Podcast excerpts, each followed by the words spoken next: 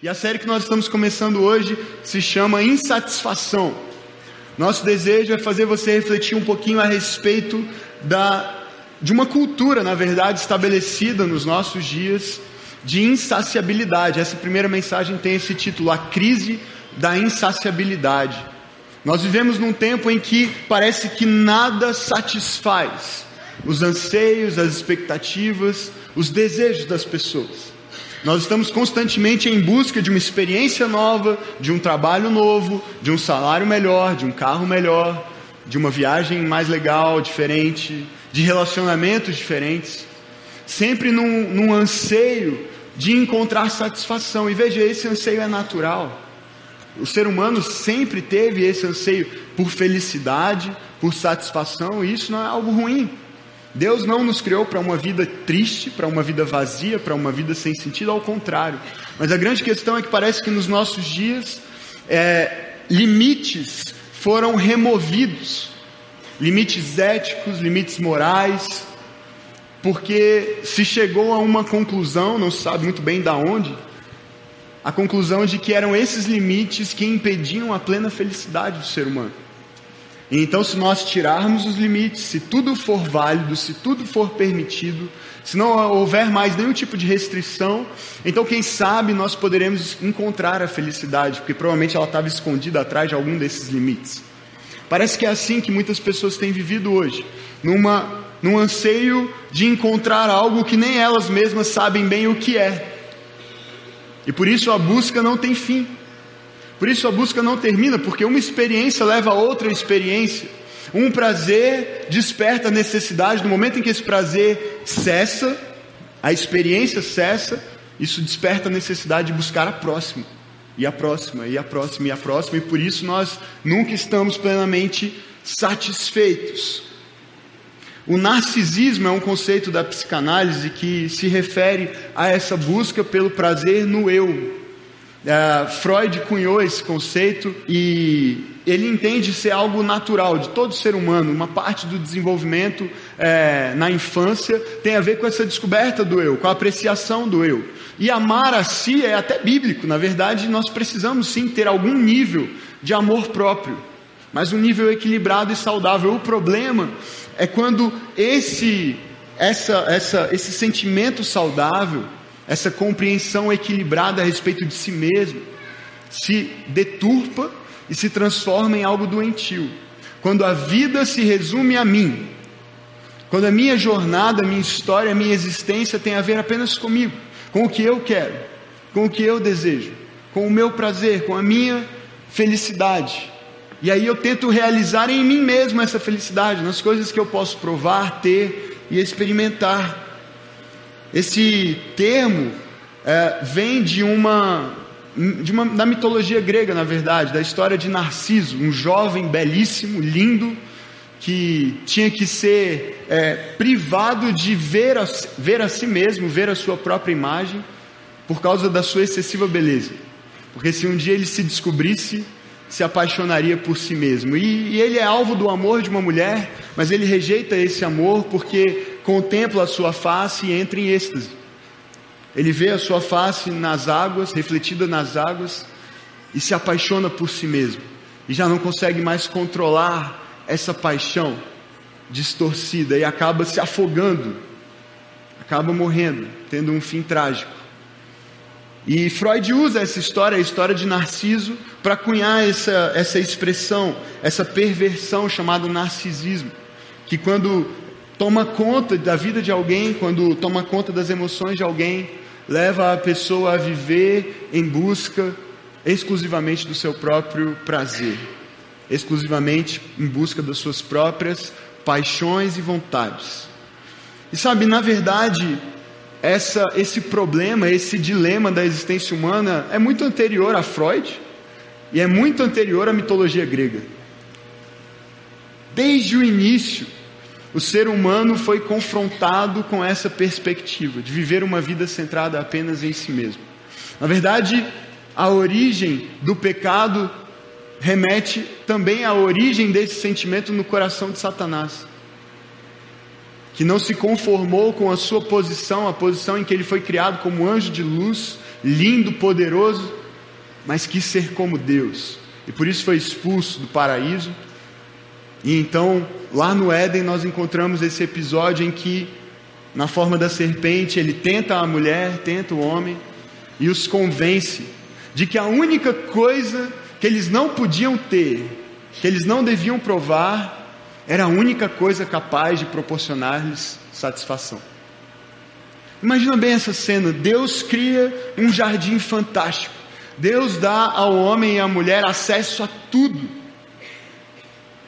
uma vida perfeita, uma vida satisfeita, uma vida sem falta, sem carência de nada, mas de alguma maneira eles se deixaram convencer por uma mentira de que eles só poderiam ser felizes e satisfeitos se tivessem a única coisa que não podiam ter.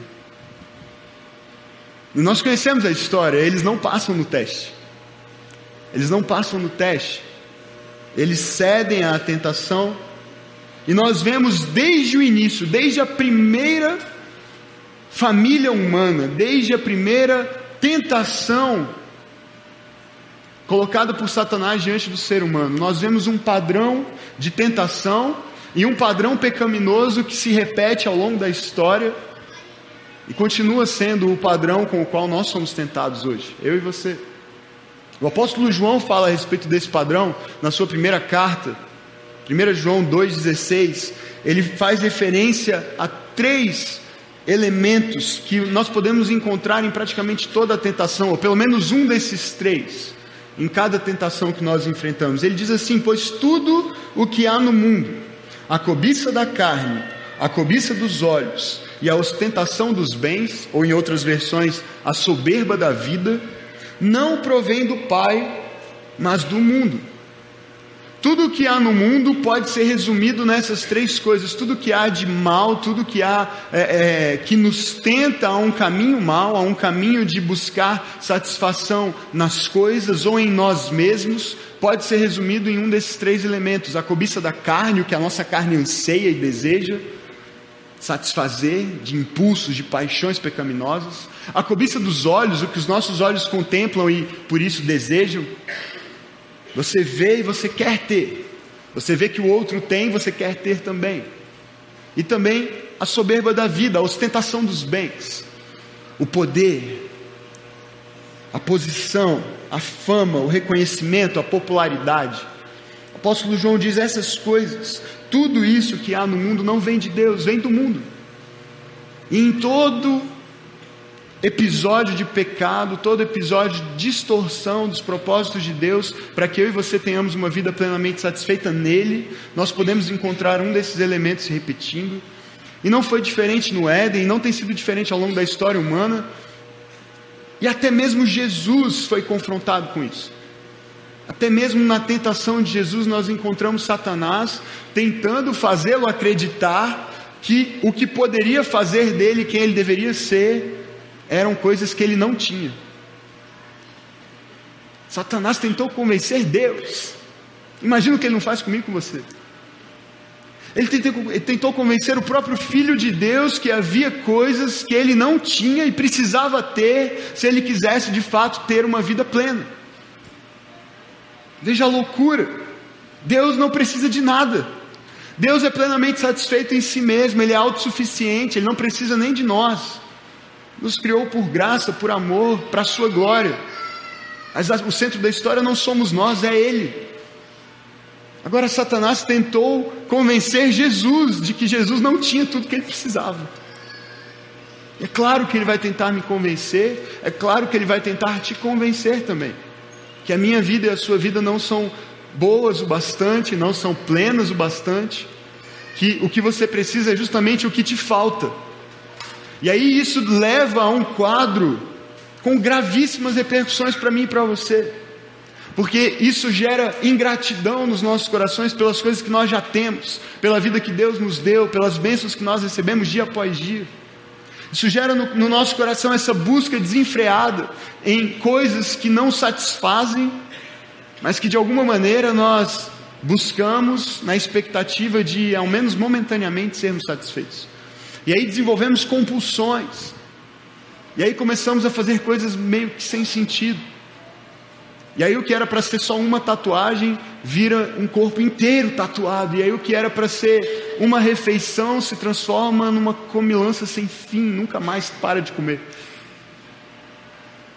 E aí um hábito que em si não, não seria nada demais, não teria nenhum tipo de problema, se transforma num impulso incontrolável, desenfreado, um relacionamento com uma pessoa se transforma num relacionamento com duas ou três de quaisquer sexos, porque a gente já não sabe mais o que nos satisfaz. E a gente vai buscando, e vai buscando, e vai buscando. E veja, isso, isso reflete algo que está dentro, não que está fora. E hoje a gente tenta consertar as coisas exteriormente, tirar os limites. O problema é o limite. Se não houvesse limite, todos seríamos felizes, todos faríamos o que, quisesse, o que quiséssemos, e, portanto, poderíamos construir o nosso próprio caminho para a felicidade. Será mesmo?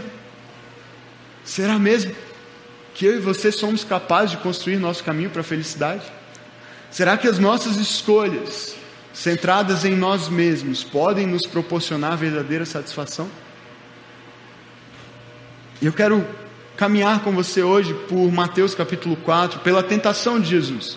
Pelo momento na história em que Jesus é levado ao deserto para ser tentado por Satanás antes de começar o seu ministério. Eu quero te ajudar a enxergar hoje, com a graça de Deus, atitudes que Jesus teve, que eu e você podemos ter também, se nós queremos uma vida realmente satisfeita. Porque, como eu disse, Satanás tentou convencer o próprio Deus de que ele não era satisfeito em si mesmo. Imagina o que ele vai tentar fazer comigo com você. Jesus passou 40 dias no deserto antes de iniciar oficialmente seu ministério. E as suas atitudes podem nos ajudar diante das áreas de tentação, dos desejos que nós podemos ter nos nossos dias. Eu quero convidar você a abrir sua Bíblia, se você tiver uma, em Mateus capítulo 4. E o texto estará também aqui no, no telão. Mateus capítulo 4, de 1 a 11. Então Jesus foi levado pelo Espírito ao deserto para ser tentado pelo diabo. Depois de jejuar 40 dias e 40 noites, teve fome. O tentador aproximou-se dele e disse: Se você é o filho de Deus, mande que estas pedras se transformem em pães. Jesus respondeu: Está escrito: Nem só de pão viverá o homem, mas de toda a palavra que procede da boca de Deus. Então o diabo, o diabo o levou à cidade santa, colocou-o na parte mais alta do templo e lhe disse: Se você é o filho de Deus, Jogue-se daqui para baixo, pois está escrito: Ele dará ordens aos seus anjos a seu respeito, e com as mãos eles, eles o segurarão para que você não, não tropece em alguma pedra. E Jesus lhe respondeu: Também está escrito: Não ponha à prova o Senhor, o seu Deus. Depois o diabo o levou a um monte muito alto e mostrou-lhe todos os reinos do mundo e o seu esplendor. E lhe disse: Tudo isso lhe darei se você se prostrar e me adorar. Jesus lhe disse: Retire-se, Satanás, pois está escrito: Adore o Senhor, o seu Deus, e só a ele preste culto. Então o diabo o deixou, e anjos vieram e o serviram.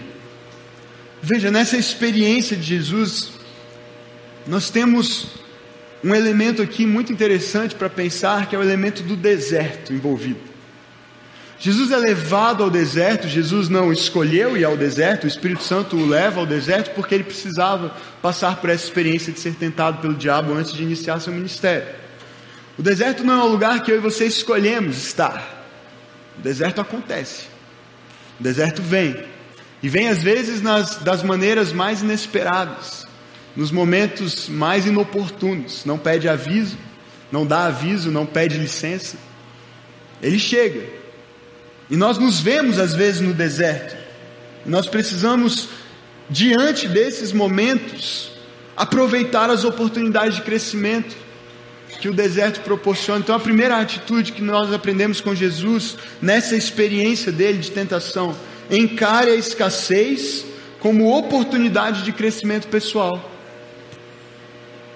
Não veja a escassez, a dificuldade, o sofrimento momentâneo, o deserto em que você está é, inserido momentaneamente como o fim da linha, como um problema, Porque muitas vezes é isso que leva as pessoas a buscarem o que não pode trazer satisfação e, na verdade, muitas vezes vai trazer destruição para si mesmos. É essa percepção de estar no deserto. Com quantas pessoas eu tenho conversado que dizem assim, pastor, onde é que Deus está? Por que, que Ele permite que eu passe por isso? Por que tanto sofrimento? Se Ele me ama mesmo? Se valesse a pena servi-lo, se valesse a pena andar com Ele, eu não estaria passando por essas coisas, mas parece que não vale a pena. Será que Ele existe mesmo? Será que Ele se importa comigo? Será que Ele se lembra de mim? Sim, Ele se lembra. Acontece que às vezes nós estamos tão distraídos e ocupados e preocupados com as coisas desse mundo que o nosso ouvido não ouve a voz dele mais.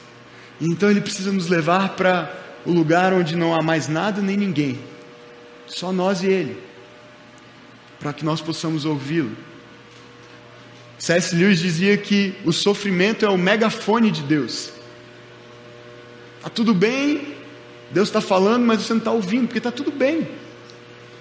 Muita coisa para fazer, muitas, muitos objetivos, muitos planos, muitos sonhos, mas quando não tem mais nada, quando tudo perde o valor porque você só enxerga dor, solidão, aridez, escassez, essa é a hora de crescer, essa é a hora de ouvir Deus. O deserto é um lugar de passagem, não é um lugar de habitação permanente, ele não é apropriado para semear, para colher, ele não oferece o que a minha alma deseja, mas ele pode ser tanto destruição ou transformação para quem o experimenta. Jesus foi levado ao deserto, ele se deixou conduzir na direção da escassez. 40 dias de jejum, imagina a fome, Pode parecer um tanto inocente e infantil a proposta de Satanás, transforma essas pedras em pães. Versos 1 e 2: Jesus foi levado pelo Espírito ao deserto para ser tentado pelo diabo, e depois de jejuar 40 dias e 40 noites, teve fome. Ele teve fome. O deserto é esse lugar, mas Jesus sabia a razão da sua vida, ele sabia o propósito da sua vida nesse mundo e ele escolhe não desperdiçá-la. Vivendo, buscando coisas sem objetividade, sem valor, ok, vou satisfazer minha fome agora, mas e aí? O que eu estou trocando? Do que eu estou abrindo mão? Em nome de satisfazer o meu impulso, o meu anseio mais imediato. A escassez é uma importante disciplina para a nossa formação pessoal e espiritual. A gente não deve ver a escassez, um momento de escassez, como o abandono de Deus, como o esquecimento de Deus a nosso respeito. Ao contrário, é o cuidado de Deus, é Deus protegendo os seus filhos de viverem uma vida centrada em, uma vida centrada em si mesmos. Se hoje você está vivendo esse tempo de deserto, de escassez, não desperdice a oportunidade de ouvir a voz dele. Deus não deixou de ser Deus e de estar no controle por causa do seu sofrimento. Imagina se o casal que eu mencionei antes, no momento da notícia do médico, diz: Ah, Deus se esqueceu, Deus nos abandonou, rejeita Deus, desiste de Deus, se revolta contra Deus. Deus é gracioso e nos restaura, até mesmo nesses nossos momentos de crise, de dúvida, de questionamento. Mas provavelmente eles perderiam a oportunidade de viver essa experiência de fé, essa jornada em corpo, em família. Pequeno grupo deles em 24 horas de escala de jejum e oração, orando, orando, orando, intercedendo. Já imaginou desistir disso? Por causa de um deserto, por causa de um momento de escassez. É justamente para que você o busque mais intensamente e aprenda a confiar nele que ele permite que essas coisas aconteçam. Não desperdice esse tempo, não desista. Não vá buscar satisfação em outra fonte, mas aproveite a oportunidade de crescer, mesmo em tempos de escassez. A segunda atitude que eu vejo em Jesus e para nós hoje, para vencermos essa crise da insaciabilidade, busque sabedoria e domínio próprio diante dos apelos naturais do seu corpo. O tentador se aproximou dele e disse: Se você é o filho de Deus, mande que essas pedras se transformem em pães. E Jesus respondeu: Está escrito: Nem só de pão viverá o homem, mas de toda a palavra que procede da boca de Deus. Nem só de pão. Eu não vou ser controlado pelo meu estômago. Eu não vou ser controlado pelos meus impulsos, sejam eles sexuais, sejam eles de qualquer outra natureza. Os meus impulsos não me dominam, não me controlam, porque a minha vida não está firmada nessas coisas. A nossa carne sempre vai desejar transformar pedra em pão. A gente sempre vai tentar encontrar valor no que não tem valor. Meu pai dizia quando estava muita fome que até pedra, se tivesse um pouquinho de sal, ele comia. É assim, é assim que a gente é. No desespero, na hora do desejo, do impulso, da carência, da falta, a gente pega o que tiver pela frente e está valendo. A gente encara. Porque é difícil refrear os impulsos da carne. É difícil controlar, é difícil ter domínio próprio. É difícil ter sabedoria o bastante para parar e analisar com calma as situações quando o estômago está doendo. Quando o impulso fala mais alto, quando o desejo se transforma em algo quase que incontido, incontrolado. Mas é isso que Jesus fez. Imagina jejuar 40 dias e 40, 40 noites e ter uma oportunidade de vivenciar um milagre, de ver meras pedras transformarem-se num lindo banquete. É tentador, é sedutor, e Jesus tinha poder para isso. Mas Jesus não se valeu do seu recurso, do seu poder, para suprir seus desejos pessoais. A sua missão estava acima disso. A sua satisfação no Pai estava acima disso. Ele não foca no que falta, mas foca no que ele tem faltava pão, mas ele tinha as promessas da palavra. E por isso ele diz: nem só de pão o homem viverá, mas de toda a palavra que procede da boca de Deus. É isso que falta, sabe? Às vezes é isso que eu, que eu sinto que falta para mim, é que falta para nós como igreja, para nós vencermos as tentações, para nós mantermos nossa santidade, nosso, nosso compromisso com Jesus, nossa satisfação em Jesus. É diante das oportunidades que parecem boas, que parecem sedutoras, que, que parecem às vezes até espirituais. Não parece espiritual transformar pedra em pão? Não parece um milagre extraordinário? Não parece Deus agindo? Mas parece que nos falta de fato essa percepção. As promessas valem mais do que a oportunidade. A palavra de Deus tem mais valor para me sustentar e me alimentar do que uma oportunidade de focar nos meus próprios desejos, nos meus anseios. E Jesus teve essa sabedoria, essa lucidez e o domínio próprio para focar não no que faltava, mas naquilo que ele já tinha. A palavra do Pai, as promessas do Pai, a garantia de sustento vindo de Deus, e não de uma oferta mundana, não de uma oferta maligna. O nosso corpo tem desejos, tem necessidades naturais que sempre vão clamar por satisfação. Agora, se você não dominá-los, eles vão te dominar. É simples assim.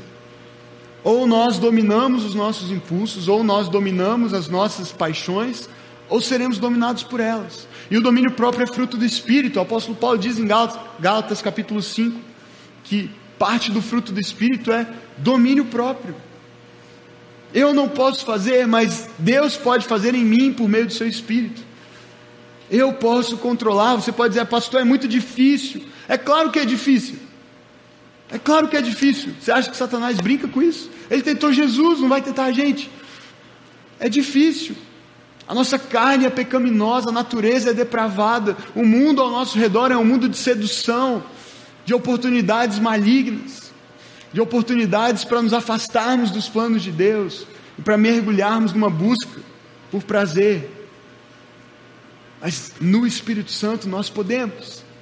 Cheios do Espírito Santo nós podemos. Em Jesus nós podemos. Nós podemos dizer não, nós podemos nos conter, nós podemos escolher o que é melhor.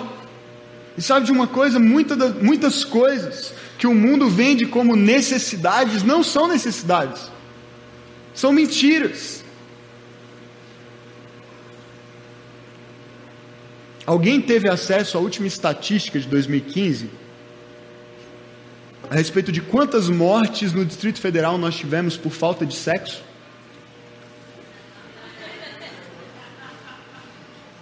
Teve ou não?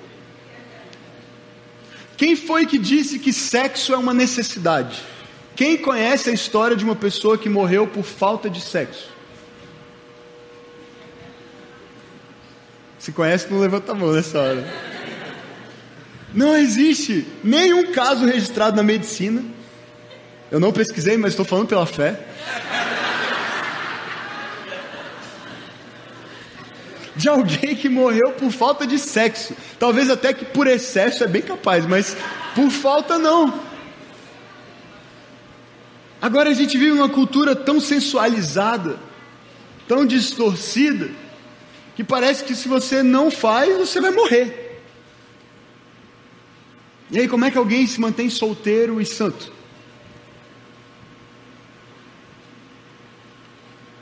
Sabe, essas distorções, as mentiras que o diabo inventa e que o mundo inventa e que a nossa carne compra e acredita. É verdade, eu não posso ficar sem. Não, mas quem foi que disse? Não, não, todo mundo. É, é, óbvio, é óbvio. Eu tenho esse desejo, eu tenho esse impulso, então eu não posso ficar sem. Mas espera aí, calma aí. Quem foi que falou isso? Onde é que você leu isso? Onde é que. De onde é que vem essa mentira? De onde é que vem esse engano? A gente transforma em necessidades coisas que são boas, naturalmente saudáveis, se usufruídas da maneira certa, mas que quando se transformam em necessidades a qualquer custo, a qualquer preço, de qualquer jeito, podem nos destruir, podem nos fazer mal. E a gente compra essa mentira e Jesus está nos ensinando aqui a assumir de volta o controle da nossa vida e então entregá-la ao Espírito Santo. Eu não serei controlado pelos meus impulsos, eu não serei controlado pelas minhas paixões. Eu vou tomar de volta as rédeas da minha vida e sabe o que eu vou fazer com, ela, com elas? Entregar para Deus, que eu não confio em mim mesmo. Dizer, Senhor, eu tomei de volta do diabo, eu tomei de volta da minha carne, eu tomei de volta do mundo o controle da minha vida, as minhas escolhas, as minhas decisões, e agora eu voluntariamente submeto ao Senhor. Eu entrego ao domínio do Espírito Santo, ao controle do Senhor. Porque eu não confio em mim, eu não confio na minha carne, eu não confio na minha natureza, mas habita em mim aquele que é poderoso para me guardar, aquele que é poderoso para me proteger dos meus próprios desejos dos meus próprios impulsos. Então busque essa sabedoria, o domínio próprio, que é fruto do Espírito Santo na sua vida, como Jesus teve, diante dos apelos naturais do seu corpo. Em terceiro, lugar, terceira atitude, resista firmemente aos atalhos à popularidade. O diabo ofereceu um atalho para Jesus. Quer ser popular, quer ser reconhecido, ele diz, o texto diz: O diabo o levou à cidade santa, colocou-o na parte mais alta do templo e lhe disse: Se você é o filho de Deus, jogue-se daqui para baixo. Pois está escrito: Ele dará ordens aos seus anjos a seu respeito, e com as mãos eles o segurarão para que você não tropece em alguma pedra. Jesus lhe respondeu: Também está escrito: Não ponha à prova o Senhor, o seu Deus. Já imaginou se Jesus tivesse topado isso aqui? como seria meteórica a ascensão da popularidade dele. Rapaz, teve um cara que pulou lá de cima e não morreu. Essas coisas correm rápido. Todo mundo ia ficar sabendo. Jesus provavelmente não precisaria de três anos e meio. Ele, rapidamente, um mês e meio talvez, ele cumpriria toda a sua missão. Todo mundo ia saber quem ele era, todo mundo ia querer ouvi-lo, todo mundo ia querer saber o que estava rolando.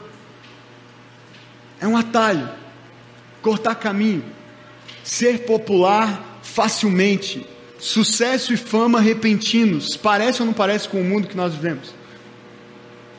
Parece ou não parece com o mundo em que pessoas, e talvez você não saiba disso, você não é tão conectado a redes sociais assim, pessoas compram seguidores nas redes sociais para acelerarem a sua popularidade.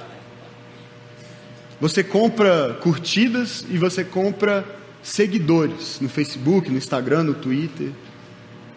Volta e meia eu recebo uns convites de perfis falsos, de perfis aleatórios assim, e oferecendo: quer mil likes, quer mil seguidores, quer dez mil seguidores. Clique aqui, instale esse aplicativo e rapidamente. E pessoas, muitas, muitas pessoas têm caído nessa busca, nesse desejo de ser popular, de ser visto, de ser conhecido. Infelizmente, líderes cristãos tem cedido a esse anseio de ter popularidade a qualquer preço.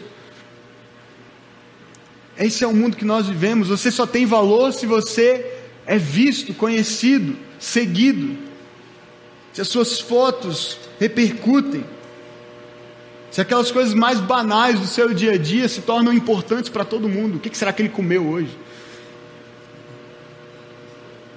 E as pessoas ficam numa ânsia de serem populares, de serem reconhecidas, e querem atalhos para isso. É claro que a popularidade, resultado de um bom trabalho, de um justo reconhecimento, de uma justa apreciação, não tem nada de ruim.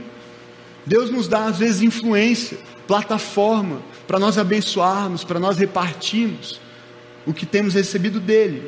Mas não se iluda com sucesso e reconhecimento fáceis, meteóricos, instantâneos. É isso que esse mundo vende para a gente. Toda popularidade tende a passar, e quem se alimenta da popularidade, quem se alimenta desse sucesso frágil, aparente, como é que sobrevive quando ele vai embora?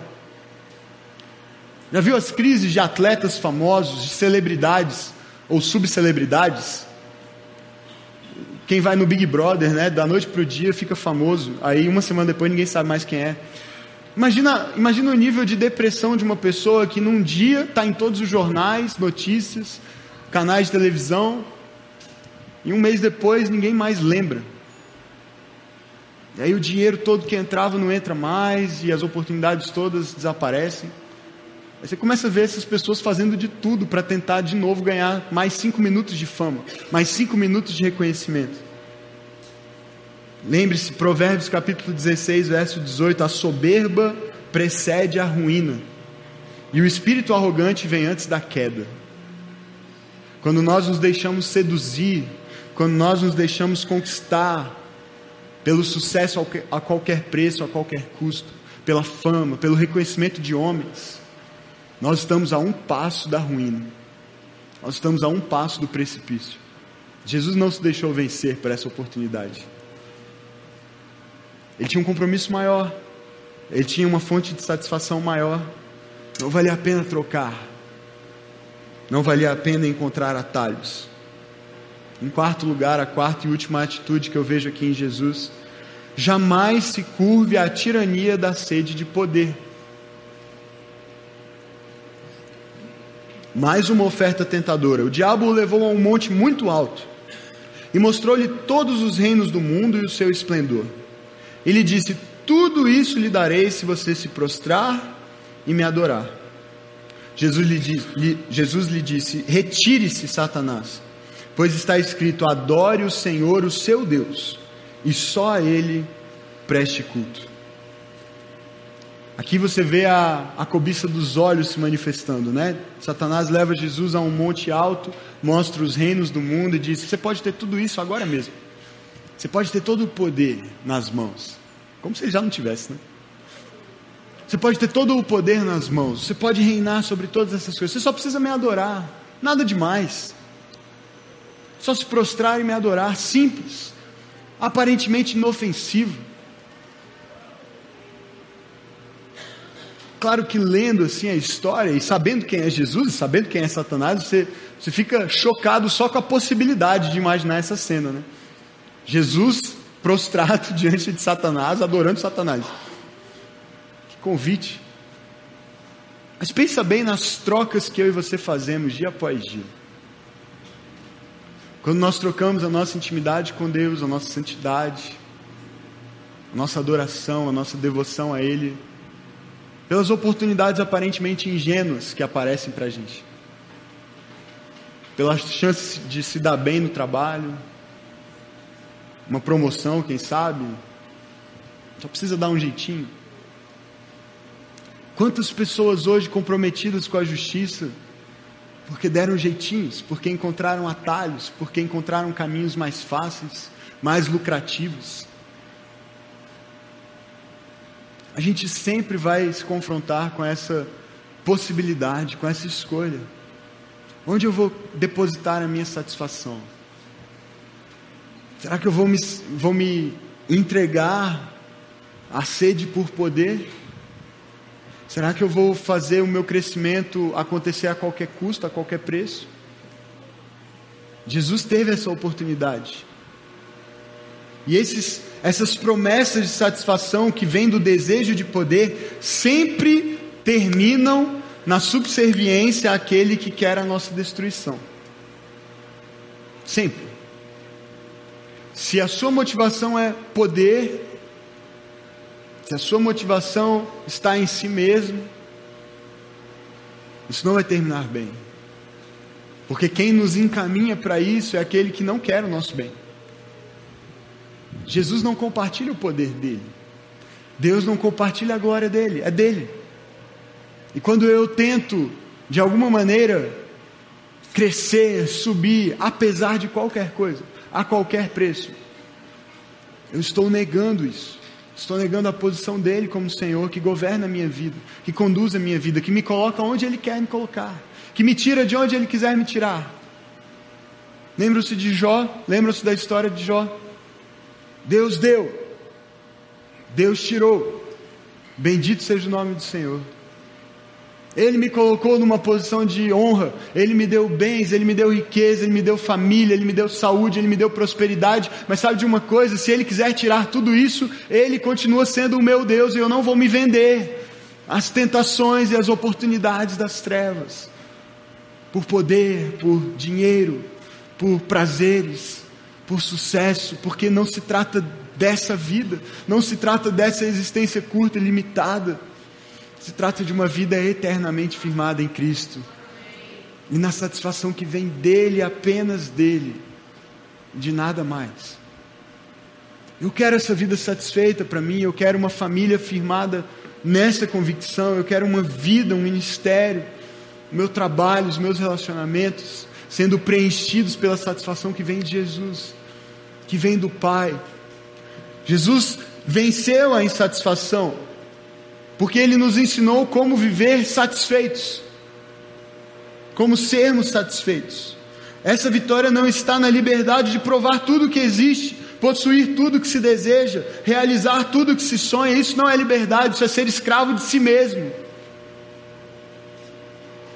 Mas a fonte é viver na abundância do Pai. E porque Jesus sabia quem ele era, porque ele ouviu uma voz do céu dizendo: Este é o meu filho amado, em quem está o meu prazer, a minha satisfação. Ele não tinha falta, ele tinha abundância, mesmo no deserto, mesmo diante das oportunidades rápidas, aparentemente inofensivas, para ter o que ele queria ter.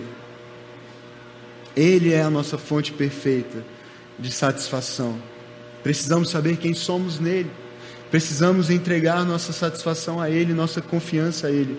E a verdadeira satisfação se manifesta quando compreendemos essa nossa identidade de filhos, amados do Pai, como Jesus entendeu. E por isso pôde vencer a oportunidade de se ver insatisfeito, de se ver em falta. Ele não tinha falta. Eu não tenho falta, você não tem falta. Se estamos em Cristo.